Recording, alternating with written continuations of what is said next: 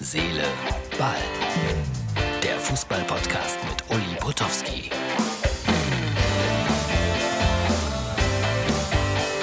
Ja, hallo, Herz, Seele, Ball, Freunde.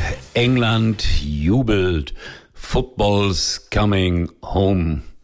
Gratulation, aber auch an Dänemark. Für mich ein ganz komischer Tag gewesen. Das ist die Ausgabe für Donnerstag, aber es ist ja, ihr kennt das, später Mittwochabend. Geburtstag, aber da äh, habe ich mir im Krankenhaus zugebracht, als äh, irgendwie gefeiert. Ich habe es ja erzählt gestern. Äh, dieser kleine Unfall, alles gut gegangen, Arm gebrochen und äh, auch operiert, alles prima bei Nadja und ich sage immer besser ein Arm gebrochen als äh, das Genick, ja. Man muss immer das Gute suchen, egal was passiert. Ja, wie war denn das? Äh, Football's coming home singen Sie da. Es war ein verdienter Sieg nach äh, allen Datenzahlen und Fakten. Äh, die Engländer waren die bessere Mannschaft, aber dieser Elfmeter, das ist so ein fader Beigeschmack, weil der Elfmeter war äußerst, äußerst glücklich für die Engländer. Aber nochmals, unterm Strich war es ein verdienter Sieg. Aber Dänemark hat sich wunderbar verabschiedet von dieser Europameisterschaft und die können mit erhobenen Haupte, wie man immer so schön sagt, nach Hause fahren. Und ein Endspiel wartete auf uns. Wunderbar. Italien gegen England. Endlich mal wieder England in einem Endspiel. Äh, eins will ich aber noch anmerken, kritisch. Man sagt ja immer, das englische Publikum so wahnsinnig fair. An einigen Stellen haben sie gepfiffen, wo man besser nicht gepfiffen hätte. Meine ich jedenfalls. So, jetzt gibt's eine kleine Portion Werbung und danach historisches Material. Ich freue mich wahnsinnig drauf. Also bitte, es lohnt sich zu schauen äh, auf unserer Internetseite Herz, Seele, Ball oder bei MUX TV die Videofassung, weil gleich kommen historische, unfassbar schöne Bilder. Kurze Werbung. Im Sommer ist alles leichter, weiter, freier, einfach unbegrenzt. Unbegrenztes Datenvolumen ist aber auch nicht schlecht. Freut euch auf das, was kommt. Mit Magenta 1 Unlimited für euch und eure Liebsten unbegrenztes Datenvolumen im größten 5G-Netz. Jetzt überall bei der Telekom. So, Dankeschön an unseren Partner. Jetzt das historische Material. Kennt ihr Karlchen? Na, die meisten wahrscheinlich nicht. Das war eine Puppe bei RTL, die in den 80er Jahren für großes Aufsehen gesorgt hat. Björn Hagen Schimpf hat sie gespielt und gesprochen. Und die Puppe hat sich dann auch manchmal mit Sportthemen beschäftigt. Und bei RTL gab es damals in unserer Sportsendung Finale und dann später, glaube ich, auch bei Anpfiff den sensationellen Bratwursttest. Andreas Schnabel hat das gemacht, mein Redakteur. Und äh, der war, glaube ich, in dieser Folge in Mannheim. Waldhof Mannheim damals Bundesligist.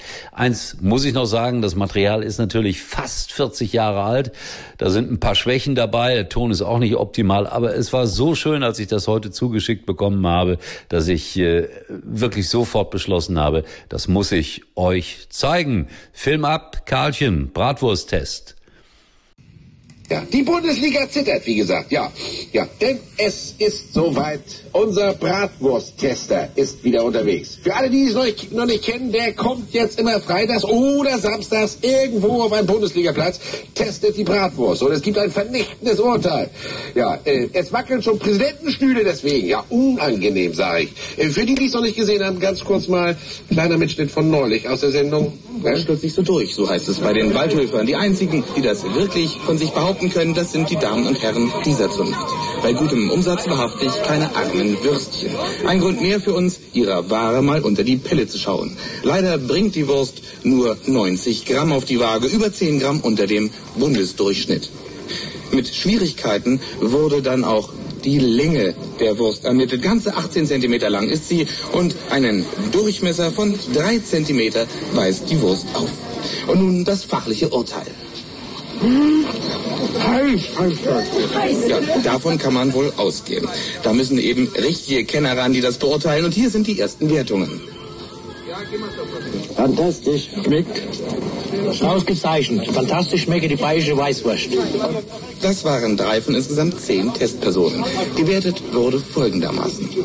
Zweimal gab's fantastisch, gleich zehn Punkte. Viermal gab's ausgezeichnet, gleich 16 Punkte. Viermal schmeckte die Wurst, gleich zwölf Punkte. Der Hunger treibt's rein, vergiss es oder Geld zurück wurde nicht genannt. Also starke 38 Punkte erkämpfte die Bratwurst der Mannheimer. Davon könnten sich die Waldhöfer wirklich eine Scheibe abschneiden. Eieiei, eieiei, also. Eieiei, Fachkommentar von Uli, ne? Ja, und Burger. Also, Wer jetzt fragt, äh, welche Bratwurst hat denn gewonnen, welches war die beste, die von Eintracht Braunschweig wollte ich sagen, weiß nicht, wie komme ich darauf. Nein, Wattenscheid 09 hatte die beste Bratwurst. Aber Eintracht Braunschweig war, glaube ich, gar nicht Erstligist damals, aber hatten auch immer eine gute Bratwurst, wenn ich da war. Irgendwie ist das in meinem Kopf verankert. So, Freunde, äh, bitte verzeiht mir auch heute nochmal diese etwas kürzere Ausgabe, aber es hat sich ja gelohnt, mit dem historischen Material hier zuzuschauen. Und äh, ja, dann bereiten wir uns langsam aber sicher vor auf das Endspiel zwischen Italien und England wird ein Knüller am Sonntag. Und ich sage, ich fahre jetzt wieder ins, ins Kraichgau am Wochenende. Da gibt es einen sportlichen Wettbewerb am Samstag, darüber rede ich morgen. Ja, es wird lustig mit äh, Jupp Tenhagen, aufgestiegen mit dem VfL Bochum. Darüber rede ich morgen hier bei Herz, Seele, Ball. Denn erstaunlicherweise, wenn nichts dazwischen kommt, sehen wir uns wieder. Tschüss.